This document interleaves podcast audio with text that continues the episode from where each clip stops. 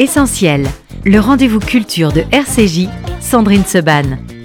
Une émission proposée avec la Fondation du judaïsme français. 01 53 59 47 47.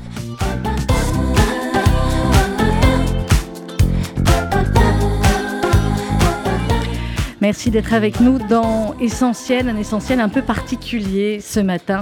Euh, parfois, l'actualité télescope, ce que nous avons prévu de manière totalement dramatique, de manière totalement abominable. Nous devions parler ce matin du numéro spécial de l'Arche, le numéro 700, consacré aux Juifs euh, du Maroc. Euh, et nous allons évidemment parler ce matin, mais vous l'imaginez bien, de manière différente avec mes invités en studio. Josiane Savigno, secrétaire de rédaction de l'Arche. Bonjour, bonjour. Josiane. Sonia Felous, bonjour. On ne vous présente plus, chercheuse au CNRS. D'habitude, on parle avec vous de Tunisie, Sonia Felous, mais pas que. Pas que, pas que. Ça nous arrive souvent. Là, on va parler euh, du Maroc et de tous les articles que vous signez dans ce numéro spécial de l'Arche. Raquel Toledano, bonjour. Vous êtes docteur, bonjour. vous êtes membre du cercle de généalogie juive. Vous animez également un groupe Facebook autour du Maroc. De la généalogie des Juifs. De la généalogie des Juifs euh, du Maroc. À vos côtés, à nos côtés également, Nicole Sebag-Sarfati, bonjour. bonjour. Vous aussi, vous êtes dans un cercle euh, et vous, nous le présenterez et vous signez beaucoup, beaucoup euh, d'articles également dans ce numéro spécial des Juifs du Maroc. On va en parler. Euh, on va parler de qui sont ces Juifs du Maroc, de cette communauté marocaine ô combien touchée aujourd'hui. Nous parlerons également eh bien, de leur histoire, largement rencontrée dans l'Arche, de qui ils sont et nous serons en direct dans quelques minutes de Marrakech avec un journaliste. Il s'appelle Igor Saïri. C'est un grand reporter à BFM et il a été dans le quartier juif euh, de Marrakech, le fameux Mela. Mais tout d'abord, nous démarrons l'émission avec Richard Audier, directeur général du FSJU. Richard, bonjour. Oui, bonjour Sandrine. Merci d'être avec nous. Richard, comme depuis 75 ans, euh, le FSJU a été et fidèle à sa vocation d'aide, à sa vocation universelle, à sa vocation d'aider le plus rapidement possible euh, et bien dans le monde, à la fois dans l'urgence et à la fois dans le long terme. Comment s'est organisée euh, l'aide et la collecte qui a lieu actuellement pour soutenir le Maroc? Malheureusement, on a une forme d'expérience euh, qui, qui euh, correspond effectivement à l'histoire du Fonds social. Et euh, dès la sortie de Shabbat, en fait, les équipes du Fonds social, dont vous faites partie, Sandrine, avec euh, l'équipe de la philanthropie, de la communication, et avec le bureau exécutif, on a monté une ligne dédiée euh, entre 20h06 et 23h. Mmh. on a eu les instants de la communauté avec le CRIF pour se coordonner et, et on a fait un peu la même démarche avec Gilles Taïeb lorsqu'on a créé cet événement euh, où il y avait une forte présence justement du judaïsme marocain, mais oui. aussi du Maroc et de son histoire et de sa musique au Trocadéro pour les 64 ans d'Israël. On a repris cette équipe-là et entre 9h et 23h, on a monté une, une cellule avec chacun ses spécificités et surtout, euh, c'est ce qui est là les deux points que nos auditeurs doivent retenir. Le premier, c'est que l'humanitaire, c'est un métier qui s'organise. Et donc nous, euh, le Fonds social, nous sommes membres du réseau OLAM, euh, qui est la plus grande coalition des ONG juives et israéliennes que, tout le monde adore voir. Euh, malheureusement, dans les circonstances les plus tragiques, en Haïti, au Mozambique, et puis là, euh, avec avec le Maroc. Et en fait, on s'est coordonné avec ces organisations-là. Il y a une structure qui a été montée en 1957 qui s'appelle CID. CID, c'est le, la, la la structure israélienne, la Société israélienne de développement international, dans lequel vous avez euh, Israël, euh, Olam et Nathan, euh, qui était d'ailleurs fondé par l'ancien du FSU en Israël, Smart Aid, Cadena, Atsala, et donc pour la France, le FSU. Donc les opérateurs que nous sommes, nous avons fait ce que nous savons très bien faire en fait.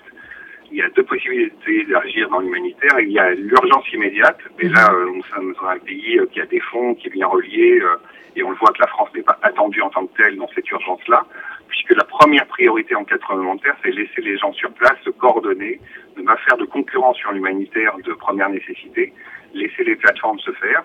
Donc on a fait euh, ça dans la nuit de samedi avec les Israéliens, de monter en fait une démarche stratégique pour ce qu'on appelle le post-relief, c'est-à-dire le, le, le, le, soulagement une fois que l'urgence des premiers jours est faite, pour monter de l'aide humanitaire, logistique, euh, militaire, enfin hospitalière, pardon. Euh, et là, à court terme, il faut laisser les opérateurs locaux euh, gérer ça. On a beaucoup d'Israéliens sur place euh, qui étaient là en vacances. Certains -hmm. sont disparus. Margot Siffer en a parlé dans le journal. Donc avec avec l'équipe de du Fonds social, nous avons monté une ligne de fonds dédiés.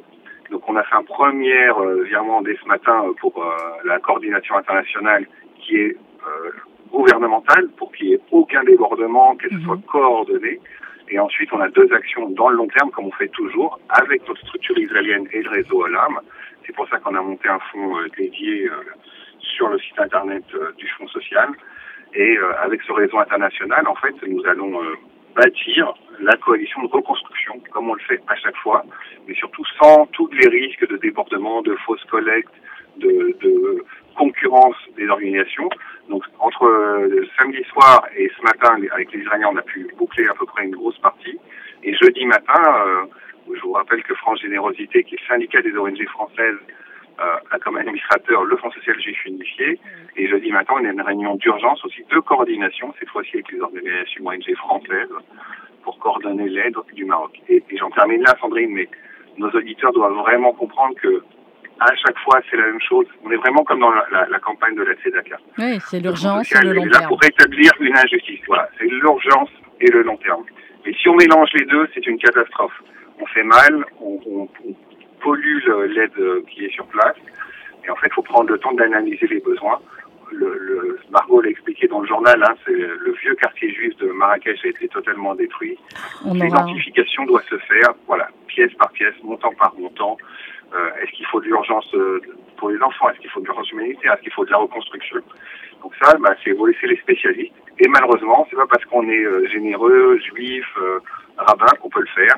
Ça marche avec les gens du cœur et avec le, le cerveau. Donc il faut mm. vraiment que nos auditeurs soient avec nous dans cette démarche. Et on peut remercier une fois de plus nos équipes d'être 24 heures sur 24 dans ce type de situation. Eh bien, on est là, on est là pour ça. Le FSGU est là depuis 75 ans et il continue. Les dons, euh, vous pouvez les faire bien évidemment sur la page euh, du FSGU, fsgu.org. Vous allez cliquer, il y a un, euh, il y a un onglet spécial pour cette campagne spéciale pour le Maroc, fsgu.org et vos dons vont directement, comme l'a expliqué à l'instant Richard Audier, le directeur général du FSGU. Merci Richard. On va partir dans quelques instants justement pour Marrakech où nous allons avoir euh, en ligne Igor Saïri, qui est euh, correspondant euh, pour nos confrères de BFM TV, qui est sur place, qui va nous raconter effectivement eh bien aujourd'hui comment les secours s'organisent. Et il, a, il s'est également rendu dans ce fameux quartier juif de Marrakech. autour de la table, mesdames, qui peut nous en dire un petit mot de ce fameux quartier juif de Marrakech, le Mela, qui le connaît le, mieux Nicole C'est oui, Moi, j'y ai vécu durant dix ans oui. et je l'ai traversé deux fois par jour pour me rendre à l'école. Eh bien, euh, c'était dans les années 60, euh, c'était un quartier pauvre, euh, mais c'était un quartier où il y avait énormément d'activités commerciales, beaucoup de familles qui vivaient assez entassées, je dois dire, mais qui avaient l'air heureux, qui ne se plaignaient de rien, qui se contentaient de ce qu'ils avaient. Et il y avait véritablement une ambiance euh, juive dans ce, dans ce mais qui était traversée quand même par euh, des musulmans qui, euh, qui aimaient venir, tout simplement. Les portes étaient ouvertes, c'était pas un endroit clos, il n'y avait aucun clivage entre les deux populations, et c'était, je crois, un quartier tout à fait agréable, bien que très pauvre. Mmh Josiane ce qui m'a frappé quand je suis allée à Marrakech, c'est que c'est assez petit. C'est un, petit quartier. C'est vrai, c'est vrai. C'est un petit quartier. Euh, la plupart des Juifs, euh, finalement, s'étaient rendus euh, dans la partie européenne pendant le protectorat. et puis, à partir du moment où les gens ont commencé à étudier à l'Alliance, euh, ils ont évolué et ils ont compris qu'on ne pouvait pas vivre dans cette espèce d'espace clos entre soi. Ils voulaient s'ouvrir au monde et c'est pourquoi euh, le quartier s'est vidé petit à petit. Alors nous sommes en ligne, en direct de Marrakech avec euh, Igor Saïri. Igor, bonjour. Bonjour. Merci d'être en ligne avec nous. Vous êtes grand reporter chez nos confrères de BFM TV. Vous êtes actuellement toujours au Maroc, Igor? Oui, tout à fait. Là, je, suis à Marrakech. Est-ce que vous pouvez euh, nous raconter, euh, je dis tout à, nos auditeurs, euh, j'ai vu vos, reportages et j'ai vu également vos, photos sur Twitter, notamment celle du quartier juif du, Maroc. Est-ce que vous pouvez nous dire en quelques mots d'abord quand vous êtes arrivé et ce que vous avez vu, ce que vous avez vécu sur place depuis maintenant trois jours? Écoutez, en fait, moi, j'étais à Marrakech pour un, pour, un séjour de vacances avec des amis pour l'anniversaire de, de l'une de mes amies. Vous m'entendez pas très bien Pas très bien, mais ça, ça, va aller. Si vous pouvez vous rapprocher un petit peu, J'essaie de bouger. J'essaie voilà. de, là, là, là c'est bien. Bouger un petit peu. Là, c'est bien. Ouais. Ouais, et, et, et j'ai donc vécu le, le, le, séisme vendredi soir comme, comme tout, de façon très, très, très, très étonnée euh, et, stupéfaite. Et, si vous voulez, dans la mesure où je suis journaliste, le lendemain matin, j'ai travaillé pour ma rédaction et je suis parti seul avec mon téléphone pour euh, voir ce qu'il se passait dans la Médina parce que très vite j'ai compris que les dégâts seraient nécessairement euh, les plus gros dans la Médina, dans la vieille Médina. Et lorsque j'ai arpenté les rues de la Médina, on m'a très vite conseillé euh, d'aller dans le Mella, qui est donc euh, le, le quartier de, de la Médina de Marrakech. Et très vite, très vite, je suis tombé sur des rues qui étaient bloquées par des amas de gravats. Euh, j'ai découvert de nombreuses façades, de, nombreux bâtiments éventrés, effondrés, euh, à même le sol. très vite, je me suis renseigné pour savoir s'il y avait eu des victimes physiques. Bien évidemment, c'est à ça qu'on pense tout de suite. Les gens qui m'ont répondu m'ont tout de suite dit qu'ils n'en avaient pas vu, en tout cas pas constaté, que les gens étaient partis avant, euh, dans la mesure où il était 23 heures, heure de, du, du, Maroc, les gens étaient beaucoup dehors euh, et les commerçants étaient fermés dans euh, dans la Médina, si bien que je pense qu'on a évité quand même malgré tout euh, une plus grosse catastrophe euh, humaine. donc quand je suis arrivé le samedi matin, j'ai pu constater que beaucoup de gens avaient tout perdu. Euh, et j'ai pu constater aussi euh, la qualité relative des fondations de cette vieille Médina qui euh, n'a pas été rénovée depuis euh, euh, des années, si c'est pas plus. Et, et, et, je me suis rendu compte que c'était des fondations qui étaient faites à base de terre, à base de briques, que je pouvais casser à main nue si vous voulez. Ouais. Je peux vous dire à quel point tout cela a été fragilisé par, par ce séisme extrêmement violent. Comment on réagit, euh, Igor Saïri Vous nous l'avez dit, vous étiez là-bas en, euh, vacances. Quand on est euh, dans un moment a priori de détente et qu'on est journaliste, c'est arrivé à Rudi Saadan, un de nos journalistes, il y a quelques mois, qui était à la Griba pour suivre le pèlerinage et qui s'était retrouvé en plein attentat. Est-ce que tout de suite vous, vous avez pu réagir, effectivement, comme vous l'avez dit, prendre votre téléphone, commencer le reportage après les premiers moments de, de sidération? C'est très étrange comme sensation parce qu'effectivement j'étais avec des amis, j'étais avec ma compagne, euh, dans un moment joyeux, euh, et là tout bascule. Tout bascule d'abord euh, personnellement, ensuite euh, collectivement avec mes amis parce qu'on se dit que forcément l'agenda de notre week-end va être bouleversé lui aussi. Euh, on pense aussi évidemment à tous les gens qui vivent ici. très rapidement, mes amis ce week-end, pendant que moi j'ai travaillé, sont allés faire des sandwichs euh, pour euh, pour les victimes de ce séisme. Donc, euh, si vous voulez, on était dans un, on, on, on savait qu'on participait quelque on savait qu'on avait vécu une catastrophe, que nous, on avait eu la chance de pouvoir s'en sortir très rapidement, mais qu'il fallait faire quelque chose. On ne peut pas rester les bras croisés euh, dans notre maison à attendre que ça se passe. Donc moi, naturellement, je suis allé voir, je suis allé montrer, je suis allé raconter euh, pour euh, mon, mon, média et de servir à quelque chose. Voilà. On savait pertinemment que ça allait avoir des conséquences dramatiques pour beaucoup de monde. Euh, moi, j'ai la chance de pouvoir avoir euh, euh, une parole qui peut être entendue, qui peut être vue, donc euh, j'ai tenté d'en profiter pour alerter. J'ai beaucoup, j'ai reçu beaucoup de de franco-marocains qui me demandaient des nouvelles de leur famille, qui me remerciaient aussi de montrer les choses euh, calmement, avec du sang-froid, et puis aussi euh, la résilience marocaine. Moi, c'est ça qui m'a aussi beaucoup surpris lorsque je suis allé hier euh, au centre régional de quand je suis retrouvé dans, la, dans, dans le MELA hier et que les, la distribution de denrées alimentaires euh, commençait à s'organiser, j'ai pu voir la résilience des Marocains. Tous ou presque m'ont dit euh, que le ah, la ligne, malheureusement, est, est pas très euh, bonne. Euh, on va essayer de retrouver. Euh... Igor, vous nous entendez? Oui. Ouais, voilà, on a, eu, on a été coupé. Vous nous disiez la, la résilience des Marocains? La résilience des Marocains. C'est quelque chose qu'il faut retenir.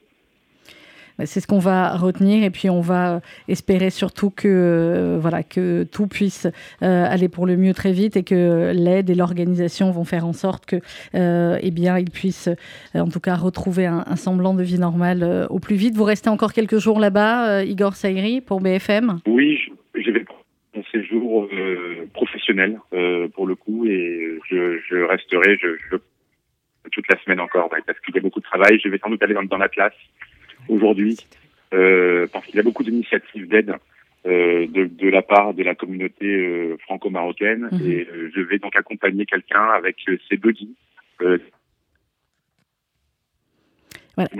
dans un village où visiblement personne n'est encore allé.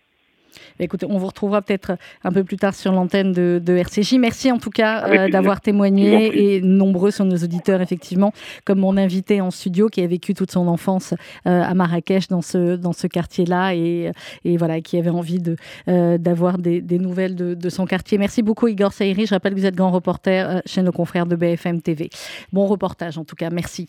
Avec grand plaisir, merci beaucoup. Au revoir. 11h21 minutes sur RCJ. on va continuer évidemment à parler du Maroc c'est ce qui prévu ce matin, des Juifs du Maroc autour du, numéro de l'Arche. Euh, je voulais que vous nous racontiez, puisque Nicole, vous, vous nous, l'avez dit. Euh, Raquel, vous, vous êtes née également au Maroc? Oui. Oui, vous êtes née où? Je suis née à Agadir. Vous êtes née à Agadir. Et je, suis rescapée du tremblement de terre d'Agadir. Donc pour moi, ça résonne. Euh, même si j'étais enfant et vous aviez âge? J'avais 4 ans. Mais je sais que ma famille a beaucoup souffert et qu'on en a gardé des traces. vous avez un souvenir, vous, à 4 ans, ce tremblement de terre? Je n'ai qu'un souvenir, c'est euh, une faille qui s'ouvre euh, dans la terre. Et j'ai un frère jumeau et on s'est retrouvés tous les deux seuls dans la, dans, à descendre une colline et euh, en chantant, on descend de la montagne en pyjama. C'est le seul souvenir que j'ai de ce tremblement de terre. Vous aviez mais ans. mais oui, j'étais, j'étais enfant.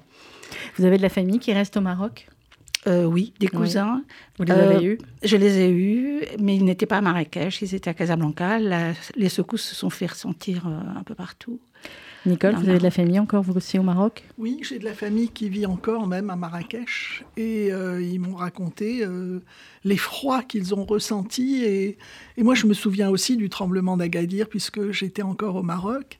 Et je peux me rappeler de cette débandade dans la ville où tous les gens cherchaient à aller euh, dormir euh, sur la plage.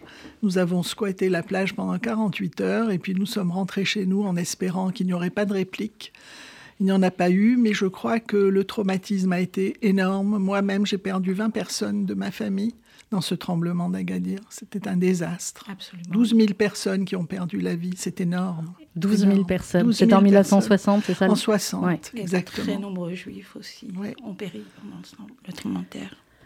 On va y revenir. Euh, l'histoire des Juifs du Maroc. Je me tourne vers vous, euh, Sonia Felous. On va parler d'eux, de cette histoire euh, si particulière. ce numéro de l'Arche, Josiane, est un numéro absolument exceptionnel. 170 pages exceptionnelles. Ça, a été, j'imagine, une sacrée. Je quand même que nos lecteurs me pardonnent parce que vous savez que j'ai absolument horreur des coquilles et il y en a. Il y en a. Bon, c'est des choses qui, c'est des choses qui peuvent arriver. En tout cas, les, les, les, photos, les textes, la richesse, la qualité des, des intervenants euh, et des intervenants sont absolument euh, remarquables. On commence avec vous, euh, Sonia Felous. Vous signez tous beaucoup d'articles. J'ai essayé de prendre en note, mais alors il y en a beaucoup. Nicole, c'est vous la, la, la, la, record woman hein, de, de l'âge. Ah si, il y a plein d'articles à vous dedans. C'est formidable. Oui, oui, mais, mais c'est formidable. On commence avec vous, Sonia Felous, Histoire des Juifs du Maroc de l'Antiquité au Protectorat. La présence juive au Maroc, elle est très, très, très, très, très ancienne. Est-ce qu'on peut la dater précisément ou est-ce qu'on a une idée alors, euh, si on parle en, termes euh, d'histoire, mhm. hein, euh, les, stèles les plus anciennes remontent au IIIe siècle. C'est un peu le même parcours que pour la Tunisie, c'est-à-dire qu'on a des traces certaines documentaires IIIe siècle. En revanche, on a des textes et on a des lois, notamment de l'Empire romain, qui, qui, qui semblent attester une présence plus ancienne. D'accord. Alors évidemment, je vous passe les légendes selon lesquelles euh, les Juifs seraient arrivés euh, euh, avant même la destruction du premier temple, puisqu'on raconte notamment pour le Maroc qu'ils étaient beaucoup investis dans le commerce de l'or pour justement euh, le, faire rapatrier, oui, pour, l'envoyer au temple. Euh, on raconte aussi que les, bon, probablement les comptoirs du roi Salomon avaient atteint cette région. On raconte destruction du premier temple, l'arrivée des Juifs, destruction du mhm. deuxième temple, révolte de Bar Korba, mais ça, ça, ça tient la route. Tandis qu'avant le premier siècle... On n'est pas tout à fait sûr. On n'en est pas parce qu'on n'a pas de traces documentaires. Rien ne nous prouve qu'un jour on va pas sortir euh, euh, quelque chose, en tout cas au moins de la période punique, qui était une période de, développement économique extrêmement important. Et là, quand il y a développement économique, il y a les réseaux commerciaux qui s'installent. Et les Juifs ont notamment euh, beaucoup, beaucoup installé leurs comptoirs commerciaux dans le sillage de ces commerçants, soit les Phéniciens, soit les Romains. Donc la présence depuis l'Antiquité, indéniable indéniable. Euh, permanente, continue, indéniable, malgré les persécutions. C'est-à-dire que les Juifs ont bougé, mais dans le territoire, en changeant de lieu, Ils en ont changé de région. Absolument. Euh, une histoire franchement pas simple, pas très... Euh, pacifié pour les juifs en tout cas, avec beaucoup de rebondissements, beaucoup de contraintes, beaucoup de, soubresauts qui euh, faisaient euh, euh, vraiment les, alterner les périodes de cohabitation correctes avec des périodes de vraiment de persécution difficiles. Je trouve que c'est une histoire, alors moi qui ai travaillé sur la Tunisie, je trouve que c'est une histoire plus dure Finalement, oui, finalement, oui, parce que euh, la dynastie alaouite s'est installée. On n'a pas cette image-là quand on n'est pas spécialiste comme vous. C'est exactement euh, le, un peu le paradoxe, si vous voulez. Euh, on a un attachement des Juifs du Maroc extrêmement marqué et un sentiment d'appartenance, mais presque physique, c'est-à-dire que voilà, vous, vous, faites des quêtes. je dis vous parce que pour le coup, je, prends la distance de l'historienne. Hein. Il y a des quêtes qui sont faites. Euh, les Juifs du Maroc se proclament être des Marocains. Ils, euh, ils soutiennent le roi. Ils ont bon. Les Juifs de Tunisie, c'est pas tout à fait la même chose. Il y a un attachement, comme pour le Maroc, il n'y a jamais eu d'expulsion, vraiment. Il y a une nostalgie, mais il y a quand même un sentiment de trahison qui n'a pas l'air d'être le cas des, du sentiment des Juifs du Maroc. J'ai envie de vous dire, c'est déjà, alors c'est nos, nos, deux invités euh, nés toutes les deux au Maroc qui pourront peut-être nous répondre, mais c'est peut-être lié aussi justement aux différentes personnalités des rois euh, qui ont succédé et non pas des gouvernements tunisiens. Euh. Il faut dire non, il faut dire simplement que après une histoire extrêmement tourmentée avec des, luttes de, de dynasties compliquées, il y a eu une certaine stabilité installée avec les Alaouites même si ces Alaouites-là n'ont pas toujours été les meilleurs protecteurs des Juifs qui soient. Mais disons que depuis Mohammed V, euh, Hassan II, etc., la situation s'est tellement améliorée mhm. qu'on a oublié l'histoire ancienne. c'est exactement le même phénomène qui s'est passé pour le judaïsme tunisien. À la différence, c'est que les Juifs du Maroc se sentent attachés charnellement au Maroc. Alors, on va leur demander, puisqu'on en a deux à côté de nous, Raquel Toledano, Nicole Sebak-Safati. Raquel alors, ce que je pense, c'est que les, dernières décennies avant qu'on ne quitte le Maroc, euh, entre 1950 et 1970-75. Vous êtes parti quand, vous? En 73. D'accord. Euh, ont été relativement heureuses. Euh, on était théoriquement encore des dhémis, mais la, société juive marocaine avait accès à, disons, à, un certain bien-être, à une qualité de vie, etc.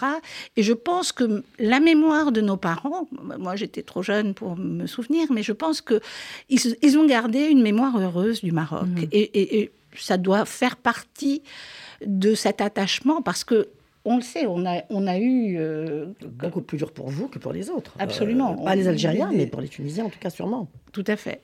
Les Français d'Algérie. je, non, je, je, taquine, Les Juifs d'Algérie ont, beaucoup souffert parce qu'il n'y avait pas de centralisation du pouvoir, donc ils étaient soumis au. C'était encore autre chose. C'est intéressant de voir à quel point finalement sur ces trois euh, pays, il y, a des, il y a des points communs euh, d'expérience, de, de, retour, d'exil, etc. et énormément de, différences et de perceptions euh, mm, mm. historiques. Nicole, ce bac sur ce, ce qui disait Sonia et Raquel, sur ce ressenti d'appartenance des Juifs au Maroc. Je quand même parler des voix dissonantes, des voix qui sont pas du tout nostalgiques, qui pensent que la nostalgie est toxique, qui pensent que il n'y a pas lieu de penser que euh, le Maroc était un, un, pays de cocagne.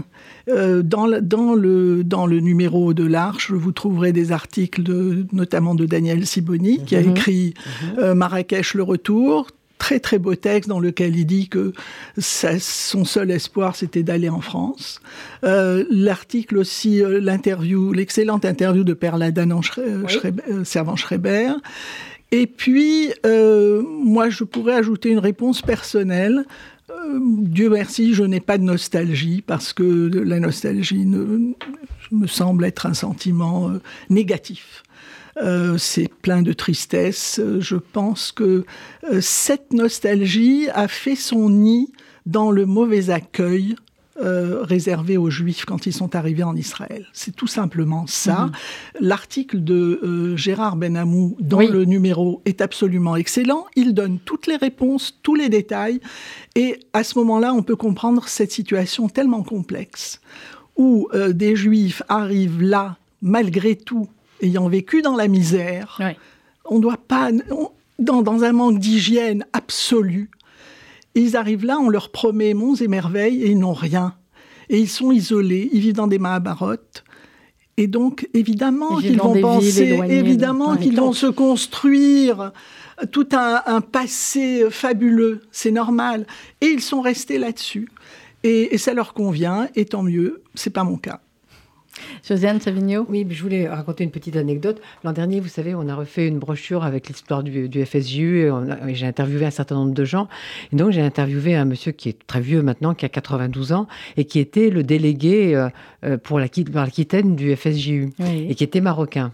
Et il m'a il a insisté, il m'a dit vraiment dans votre article, je veux que vous disiez que euh, j'ai quitté le Maroc parce qu'on m'a fait une belle proposition en France, mais je voudrais pas que vous laissiez croire que j'ai quitté le Maroc fâché avec le Maroc. J'ai été très heureux au Maroc, etc. C'est très, voilà, c'est infiniment variable. Euh, Raquel Toledano, vous faites partie, vous l'avez dit, du cercle de, généalogie euh, juive. comment finalement, alors on va revenir surtout sur les articles que, vous signez dans l'Arche, mais aujourd'hui, comment vous, vous travaillez Est-ce qu'il y a beaucoup de, de juifs d'origine marocaine qui justement font appel à vous pour retrouver leurs origines? Alors, D'abord, il y a un engouement des Juifs marocains pour leur histoire et leur généalogie, mm. euh, parce qu'ils ignorent souvent qui sont euh, leurs ancêtres. Et euh, on a énormément de, difficultés à, retrouver leur famille et leurs ancêtres, parce qu'on a très peu de sources documentaires pour le Maroc et pour la, généalogie des juifs marocains. Il n'y a pas de euh, l'état civil a été instauré avec le protectorat, mais il n'a été obligatoire qu'après euh, l'indépendance. Quand on a la chance d'être né d'une lignée rabbinique, généralement, on il y en avait pas mal. Hein. il y avait, il y avait, pas mal hein. de rabbins. Mais il y avait ceux qui écrivaient, qui, euh, qui mentionnaient leur famille dans leurs écrits.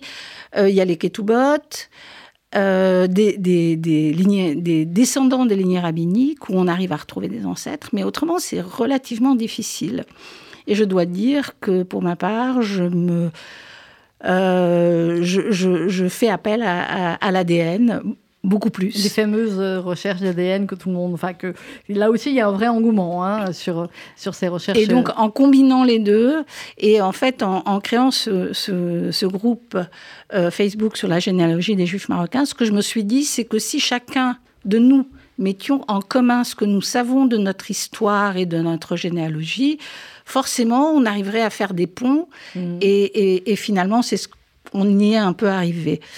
Ça a transformé, euh, Sonia Felous, la, la, euh, la, manière dont on pouvait rechercher ses ancêtres, tous les réseaux sociaux. On voit aujourd'hui tous ces groupes Facebook. Euh, Raquel nous parle des Juifs du Maroc, mais il y en a pour toutes les, communautés. Et on voit à quel point bah, ça permet aussi aux gens de, de, se retrouver des années, des années après. C'est-à-dire qu'il y a depuis quelques années, pas très longtemps, mais disons une dizaine d'années, peut-être euh, maximum 20, mais 20 c'était en, germe, c'était les sociétés d'histoire qui commençaient à mmh. naître. Euh,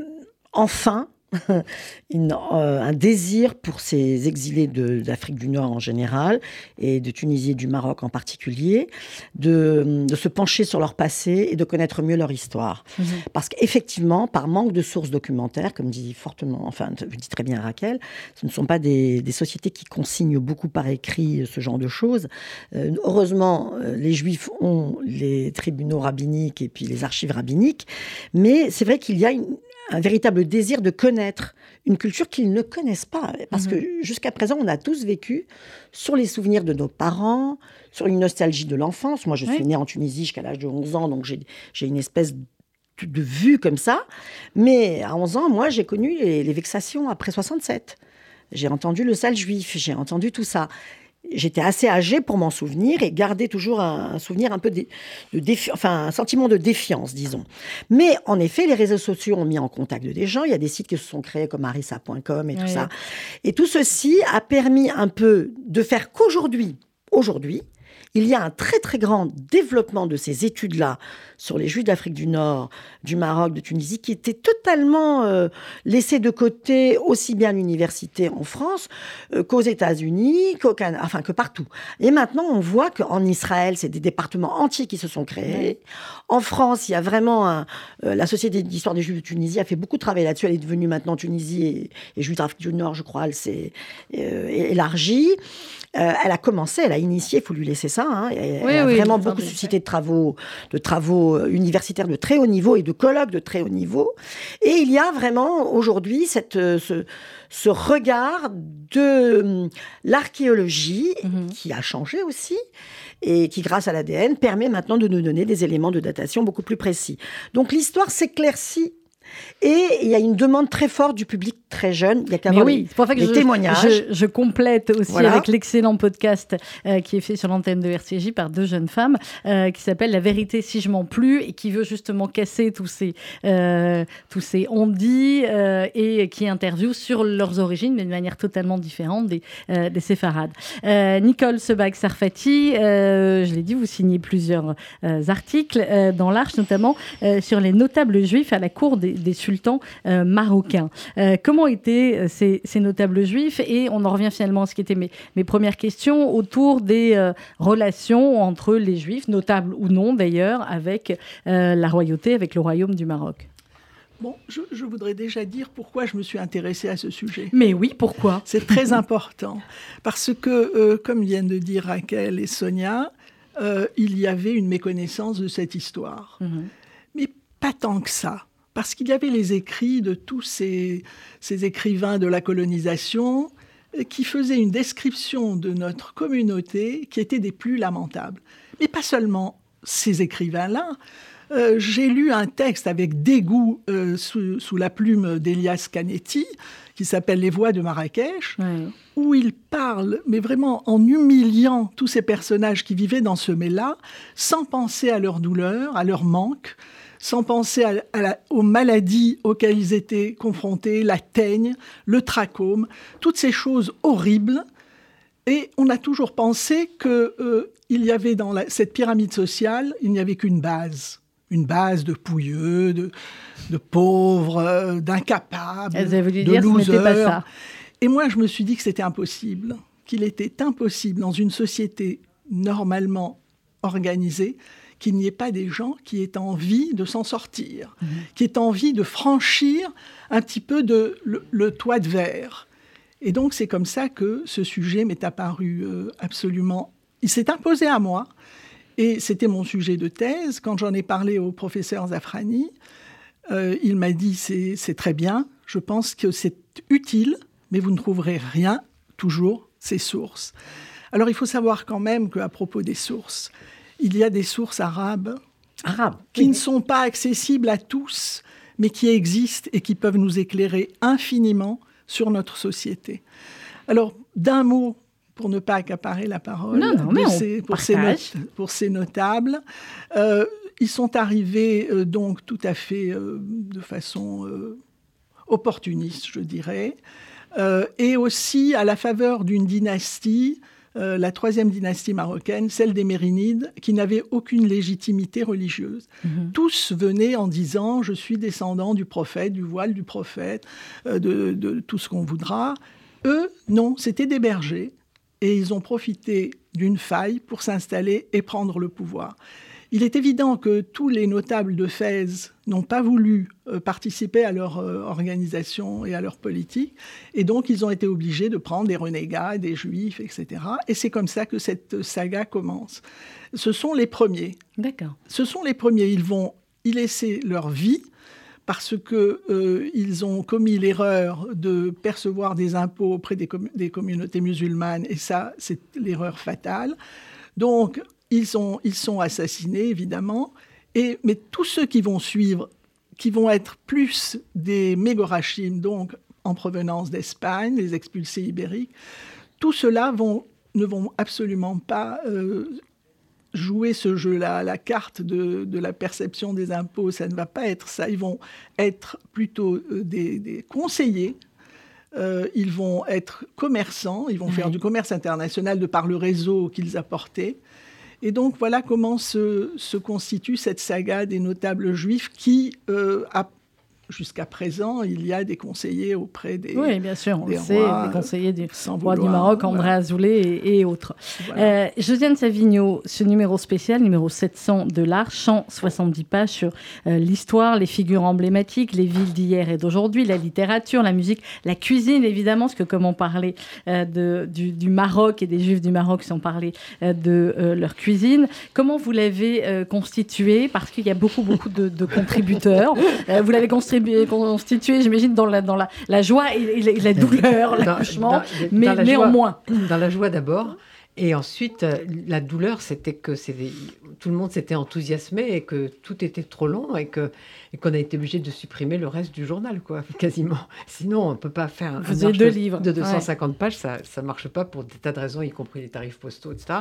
Je voudrais juste insister sur, parce qu'elles ne sont pas là ni l'une ni l'autre, sur cette espèce de plongée dans les villes qui a été faite à la fois mhm. par euh, Gila Benlolo et par euh, Valentine Rosenblatt-Felous, parce que j'ai trouvé que c'était très intéressant. C'est ah, toute manière de découvrir, les, de découvrir les villes, à la fois du côté de Valentine, où, aller aujourd'hui dans ces villes, que, que voir, et du côté de Gila Benlolo, comment ces villes se sont constituées et, moi, ça m'a beaucoup, enfin, tout, cet ensemble m'a beaucoup plu aussi. Et puis, euh, Nicole Sebag-Sarfati, on va avec vous à Imi Entanout. Imi Et elle a voulu absolument que ce soit orthographié comme ça l'était à l'époque. Voilà. Oui, c'est vrai, vous vous rappelez. Et ça, on a respecté.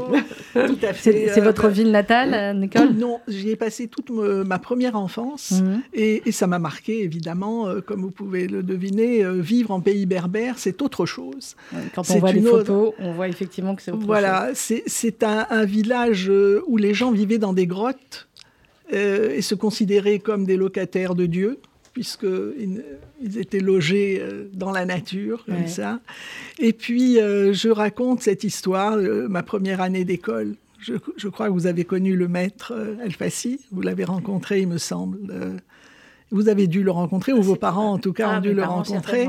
Et, et, alors, c'était, c'était un, vraiment une pagaille euh, qui, finalement aboutissait à, au résultat positif de tous ceux qui présentaient le certificat d'études, au fait que nous lisions en français parce qu'il nous était interdit de parler en arabe, sauf dans la cour, ou alors là j'ai appris euh, les, pires, euh, les pires mots qui existaient parce que c'était moitié berbère, moitié, judéo-arabe. Et donc, on avait une totale liberté dans ce village. Je ne crois pas qu'on m'ait demandé de rester à la maison parce que tout le monde nous connaissait. Hmm. Donc, tout le monde nous, surveillait. Et cette euh, liberté et cette joie de vivre dans les montagnes et de se balader les pieds dans l'oued, pieds nus, etc., je crois que c'est vraiment la base de, la personne que je suis maintenant et, et j'en suis très reconnaissante à ce moment, à ce moment-là. Alors il y a ces moments heureux et puis il y a ces dates historiques ô combien terribles. Euh, vous en parlez, euh, Sonia Felous, dans un article sur euh, le programme de Fès. Nous sommes en 1912. Oui. Alors, il, y avait, il y a eu de très nombreux pogroms quand même au Maroc. Hein. Il, y a, il, y a, eu des, des pogroms jusqu'en 1932. C'était quand même hier. Euh, et, même encore plus tard. Même plus tard, directement. Même encore plus tard. Donc c'est vraiment hier. Donc c'est la raison pour laquelle, euh, en tant qu'historienne, moi je m'étonne toujours de cet amour euh, total, des, hum, cet amour, hum, en tout cas témoigné par les Juifs du Maroc. Et je me dis, mais mais c'est quand même bizarre. Je, je, ne comprends pas. Bon, mais moi, je ne comprends pas. Il y, en a eu aussi en Tunisie. Il y en a non, mais c'est pas, mais non, moins. On, on, compare pas. On compare jamais en histoire, on est d'accord. On ne peut pas comparer. il n'y a euh, pas eu de pogrom en hmm. plus en Tunisie, mis à part 67, qui n'était pas un pogrom, mais un saccage plutôt. Et, mais là, il y a eu une histoire euh, complètement, euh, vous, comment vous dire, euh, compliquée, parce que c'était l'alternance permanente mm. entre les moments où ça se passait formidablement et les moments, de... terribles. Oui, alors il y avait cette espèce de ce sultan qui, pour un jour témoigner sa, euh, sa reconnaissance aux étudiants qu'il avait aidé à détrôner son cousin et à prendre le pouvoir, avait institué Yom el Tolba, le jour des étudiants. C'était un jour où, comme, comme au Moyen Âge, les étudiants avaient le droit de prendre la place du roi et de faire ce qu'ils voulaient. Alors, c'était quoi leur, leur tournée favorite? Eh ben, le saccage du ghetto, du, du Mella, du, quartier juif. Et, et ça, c'était le XXe siècle. C'est pas le XVIIIe, c'est pas le XIXe. Hein. C'est donc il y a eu. Je m'explique mal. Enfin, j'adore cette histoire-là parce qu'elle est compliquée. Et nous, on aime les histoires compliquées. Hein, les historiens, je parle évidemment. Et, quand, je me suis, non mais quand je me suis lancée dans ces travaux sur les Juifs du Maroc, c'était pas pour l'art, c'était il y a bien longtemps, poussé par Nicole d'ailleurs, euh, pour des conférences que je devais donner aux États-Unis. Et j'étais vraiment étonnée parce que je me disais, mais enfin finalement, ils ont vécu au Moyen Âge pratiquement jusqu'au début du XXe siècle et euh, leurs conditions, leur statut. Parce qu'excusez-moi, même si le statut de Dimi avait été abrogé à peu près sous euh, les coups de boutoir de Montefiore, qui avait obtenu mm. du, euh, du monarque qu'il l'abolisse, qu'il rétablisse l'égalité des droits, ça n'a pas été appliqué vraiment. Et donc, il y avait. moi, j'ai beaucoup aimé le témoignage de Pierre Assouline, qui a été recueilli par Valentine. Valentine. Il y a beaucoup, beaucoup de témoignages grandes, enfin de, de, toutes les personnalités quasiment. Hein, oui, oui, oui, oui, oui. Euh, Valentine était étonnée parce que Valentine, comme moi, est tunisienne puisque c'est ma fille, et elle me disait, mais elle me disait, mais elle, enfin, avec son nom, oui, oui. Ashkenazo tunisienne, et, et elle me disait, mais les Juifs du Maroc, c'est incroyable. Ils sont attachés. Elle a, elle a interviewé Aurel Gozlan. Elle me disait, mais c'est fou. Il est au Canada et il en parle comme s'il y était. Il meurt d'envie d'y retenir et tout. Donc, il y a d'y revenir. Et donc, moi, ce qui m'attache à cette histoire, c'est qu'elle soit aussi dure parce que franchement, c'est une histoire dure. Hein. Oui, le pogrom de Fès que vous racontez. Pas seulement le pogrom de Fès et tous les autres pogroms que je n'ai pas racontés. Les créations euh, des mélas successifs assez tardivement. D'ailleurs, le méla, c'est pas sorti comme ça. C'est arrivé d'abord euh, pour la première ville qui a été établie à Marrakech, ensuite après Fès et après, je sais plus, un peu partout. Puis il y avait l'ancien méla, le nouveau méla. Les Juifs sont sortis assez tard du méla. Et finalement, les Juifs du mm. Maroc, ils ont profité, comme les Juifs d'Afrique du Nord d'une manière générale, de l'arrivée du protectorat français pour un peu s'émanciper. Et même, euh, et même euh, je vois les signes de Nicole et de Raquel qui me disent un peu avant. Oui, mais en même temps, je veux dire, c'était le XXe siècle, quoi. Ils, ont, ils sont sortis de leur coquille. Je pense qu'effectivement, les répercussions de l'émancipation en Europe euh, leur, donne, leur a donné à comprendre qu'ils pouvaient vivre autrement, différemment. Mais je trouve que dans l'ensemble, je dirais que c'est une histoire assez dure. Et que pour la majorité de la population qui vivait en dehors des villes, bon, il faut remarquer d'ailleurs, vous remarquerez partout, dans toute l'histoire des Juifs, qu'au bout d'un moment, c'est une population majoritairement urbaine. C'était le seul endroit en fait où ils pouvaient vraiment gagner leur vie et sortir de la misère totale parce que ils avaient accès à des métiers qui étaient interdits aux musulmans, notamment, notamment.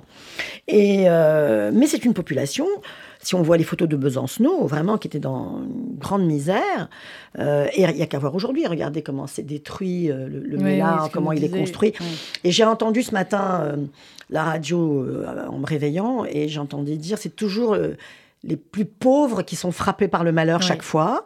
Et c'était un peu le cas des Juifs pendant, pendant des siècles et des siècles.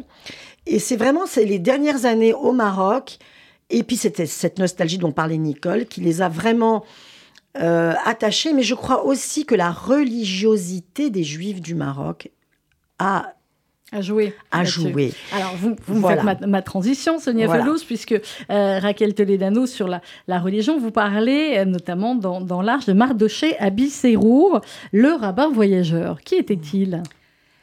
Alors,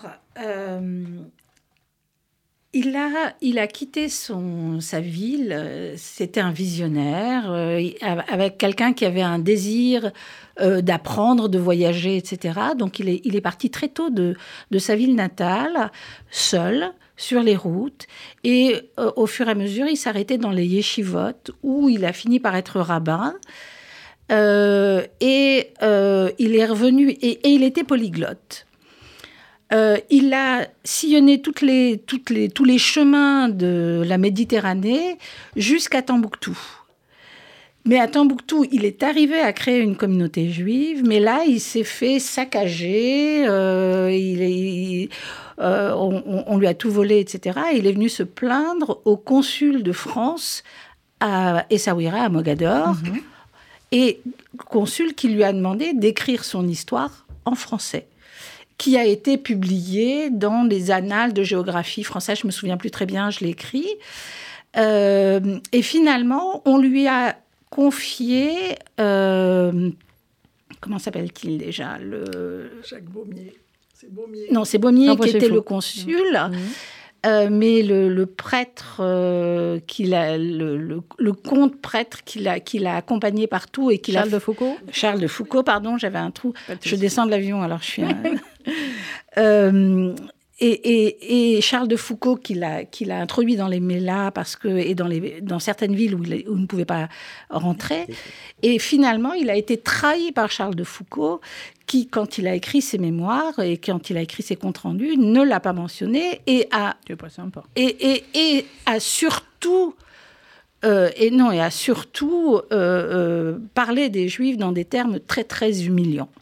Voilà. Et, alors, il y a d'autres, il y a infiniment de portraits, euh, Josiane Sévigno également, dans euh, ce numéro spécial de, de l'Arche. Euh, et vous parlez aussi, Raquel, euh, de différentes costumes. Il y a le ménage de Pessard, il y a l'histoire de robes. Voilà. Euh, sur les portraits, Josiane Sévigno, il y en a beaucoup. Ça va de Pierre Assouline à Perla Servan-Schreiber, à Sidney Toledano, à évidemment André Azoulay et sa fille également, Edmond et Lalouf.